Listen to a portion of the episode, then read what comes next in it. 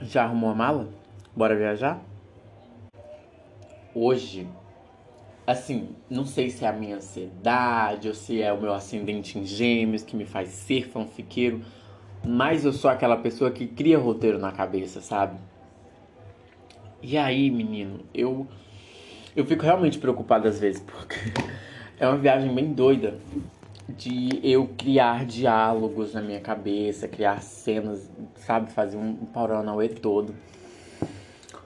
Tipo, antes de eu gravar esse podcast, eu já tinha imaginado, tipo assim, que ia acontecer, sabe? Coisa de louco. E aí, eu tava no ônibus, porque nada melhor do que pensar na vida do que um transporte público. Estava eu com a cabeça para o, o, o vidro e eu tive uma viagem Tipo assim, eu tava meio que numa roda de amigos e a gente tava conversando e eu tava desabafando. E já que eu não tenho amigos, piada pesada, mas real, eu vou desabafar aqui a minha viagem, que é a terapia ela é baseada em duas questões. De onde vem e por quê? Porque, reparem, isso é uma coisa que eu percebi, né? Obviamente a gente só, só percebe isso depois que né, acaba. Mas o, o, a terapia ela sempre está buscando o, o porquê. Por que você está sentindo isso? Por que isso aconteceu? E sabe, para buscar finalidade, porque na minha viagem, olha só. E eu acho que essa é uma viagem super concreta. Eu defendo a minha viagem. E que a, a, a terapia ela serve para quebrar ciclos, para quebrar a, a roda, sabe? Tipo, a gente vive travado por coisa tal. Tipo, do exemplo meu, meu mesmo, eu vivo engatilhado com por não conseguir trabalhar com o que eu quero, né? Exemplo. E aí a, a terapia pergunta: por que você sente isso? Sabe? E de onde vem isso? Porque a pergunta final ela quer saber de onde vem isso? Por que vem isso? Por que você sente frustração? De onde vem essa frustração? Por que você sente raiva? De onde vem essa raiva? Isso é uma coisa que meu terapeuta vivia falando pra mim, tipo, de onde vem? Por que tu sente raiva? E, e aí tinha vários processos, tipo, por que tu sente raiva da humanidade, da sociedade? E eu digo, olha, porque a sociedade tá cagando, sabe, no pau, tá, tá fudendo com o meio ambiente. Isso me dá muita raiva. Porque a gente, que, que a galera não tem consciência que o mundo a gente acaba, o mundo não, sabe? E é por isso que eu não quero ter filho. Por que você não quer ter filho? Porque eu não quero colocar a criança num mundo desse onde a data já tá marcada, a data do final do, do, dos tempos, para mim, já tá marcada. Porque eu não vou botar uma criança para passar fome, para passar sede, para morrer em guerra. Não. Por mais que eu queira, por mais que eu queira, eu tenho plena consciência de que eu não quero para não quero que uma criança passe por isso. E aí tem. Ai, gente, esqueci da musiquinha.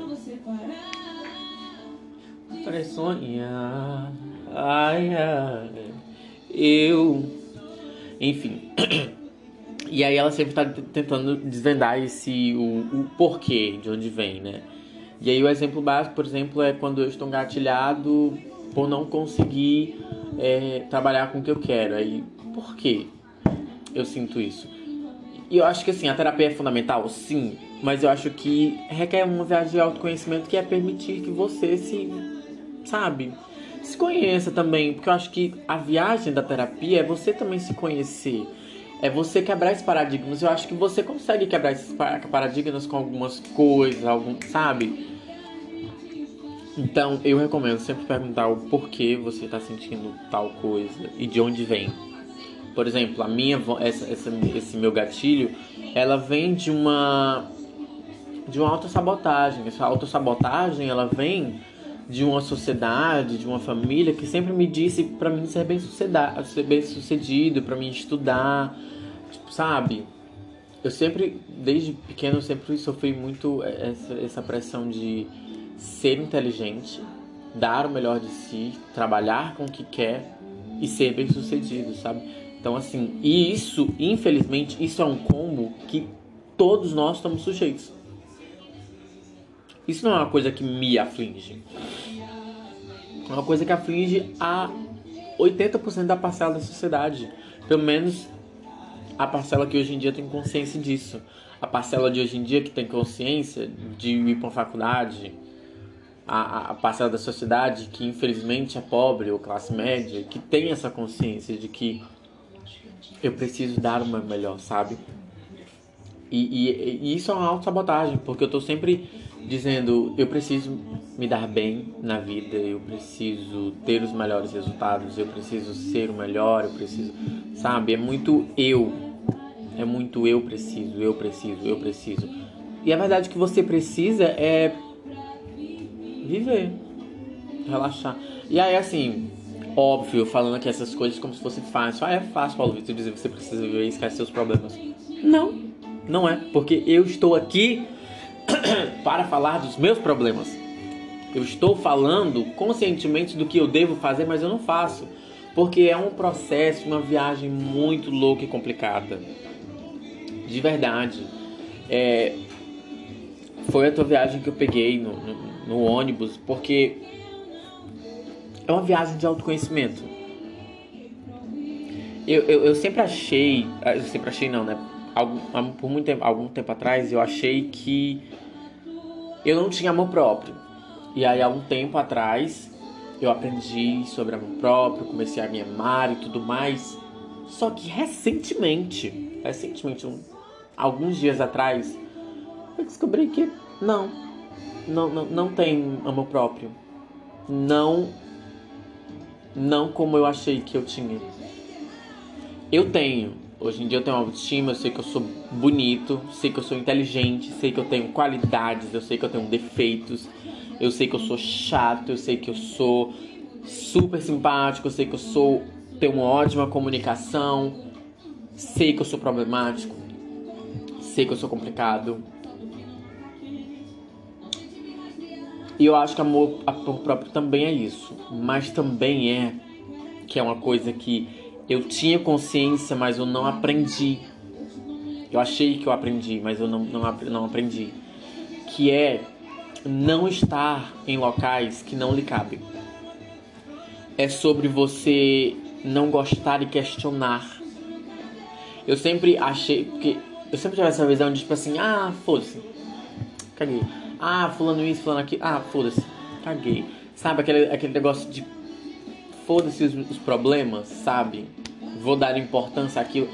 Mas eu acho que no final das contas não é isso. Eu tava reparando um dia desses numa amiga minha da faculdade que ela pegou e disse, tipo, porque estava tendo um negócio na sala de aula, não tava me incomodando. Eu disse, mente, minto, tava me incomodando.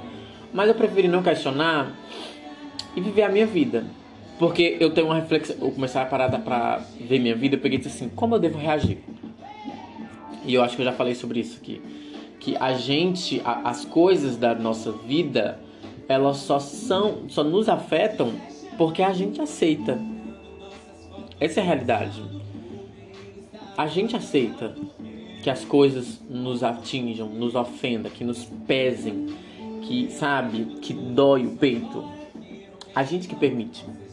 Porque se você quiser, não, se você não quiser permitir, não. Tá, Fatura de conta, isso eu levo pro coração, porque eu tenho que pagar. Aluguel, tenho que pagar. Ah, fulano não gosta de mim. Não tenho problema. Quebrou uma xícara. Aí eu paro para pensar, como eu devo reagir? Só uma xícara. Ai, tropecei. Como eu devo reagir? Esculhambando todo mundo ou só levantar e cair. Sabe? É aquele famoso desfecho. Por que eu tô fazendo isso? Sabe? Quando você tiver um, um acesso de raiva ou, ou sei lá, qualquer coisa, você pergunta: por que eu tô fazendo isso? Essa, esse comportamento meu tá sendo legal? Tá, tá, tá me fazendo bem? Tá me atingindo? Sabe? É a questão que eu já falei aqui sobre filtro. É sobre você adquirir o seu filtro. Coisas que você vai levar pro seu coração, coisas que você não precisa levar pro seu coração, que tá tudo ótimo. Não vai influenciar na sua vida. Sabe? Exemplo vivo é que eu tô fazendo um trabalho e aí a minha amiga pegou e disse: é, Tu consegue, para de se auto-sabotar. E aí eu fiquei: Para de se auto-sabotar, tu consegue. Aí eu pensei em todo o contexto: Por que eu tô levando isso pro coração mesmo? Porque é para vender, né, gente? Quem, assim, quem trabalhou com venda público sabe que tem que vender e meta e tudo mais. E aí eu fiquei pensando, por que eu tô tão preocupado com essa meta? É só fazer o meu trabalho. Sabe? Eu não consigo ainda, infelizmente não consigo, porque se uma pessoa tá no meu pé do meu ouvido dizendo assim, bora, venda, bater meta, é gatilho, né? Mas aí é só um exemplo, né? Você, tipo, você tá você, você tem consciência do que você tá fazendo? Isso é um exemplo metafórico, tá? Isso a gente pode. Eu, eu por exemplo, levo pro coração sim, porque se eu não vendo, né? Posso ser despedido. Mas são várias coisas que podem acontecer na nossa vida que a gente pode dizer. Tá, isso eu devo me importar? Eu tenho, tenho que dar importância a isso mesmo? Sabe? Não. Não tem. Ontem eu fiquei triste porque ontem, quinta-feira, era para me ter feito várias apresentações, era para ter apresentado um seminário e uma peça. Não apresentei.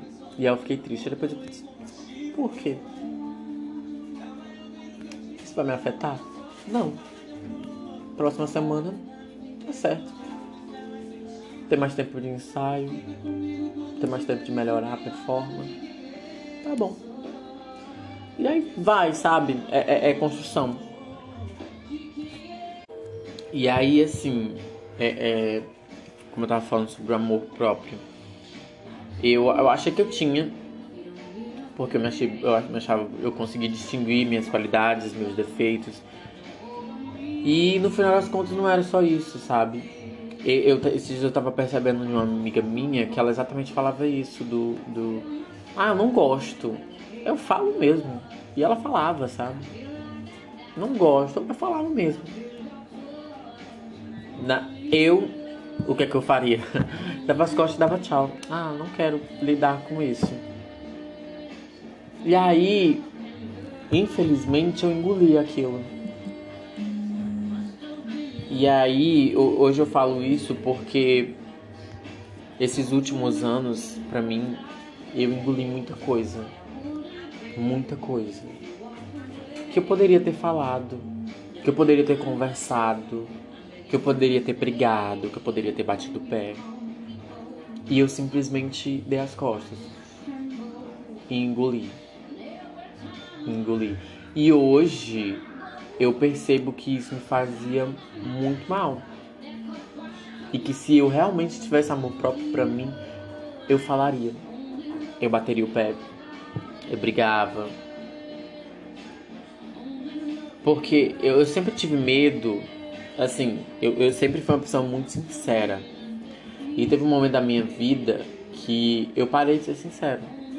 Porque a minha sinceridade machucava outras pessoas. E aí, isso é um, uma questão muito boa, porque a verdade é que eu comecei a fazer terapia exatamente por isso para mim aprender a dialogar com outras pessoas. Porque eu não, não, não conseguia. Eu desenvolvi esse medo de, de falar abertamente, de ser sincero, de ser honesto. Eu adquiri esse medo. Porque os amigos que eu tinha e que ele, quando eles pediam sinceridade, eu era sincero, ele sempre dizia, machucou. Eu já tive de fazer amigo meu, meu chorar e tal. Então eu sempre fico, ficava com medo de machucar a pessoa. Falando, ah, não. Aí eu não falava. E era, era isso que eu queria, buscava na terapia. Era como eu conseguia falar de uma forma que não ofendesse, mas que, que eu não precisasse engolir tudo. Porque isso também me machucava. Eu tenho plena consciência de que sim, é, é engolir todo, todo esse sentimento, toda essa amargura, tudo dói, machuca. E é, eu já falei isso em outro, em outro episódio, que nós somos. Nós somos panelas de pressões. A gente tem que ter válvula de escape, porque senão. Bum! Explode. E aí. É, é difícil falar, realmente falar. Mas observando essa minha amiga, eu, eu, eu disse, poxa, eu tenho que falar. Eu, eu tenho. Me machuca, sabe? Mas enfim, é um processo demorado, é um processo que é individual, é um processo de autoconhecimento e eu acho que essa viagem de autoconhecimento ela requer muito de você. Então, dê um oi pro espelho e diga: Eu me viajo em você.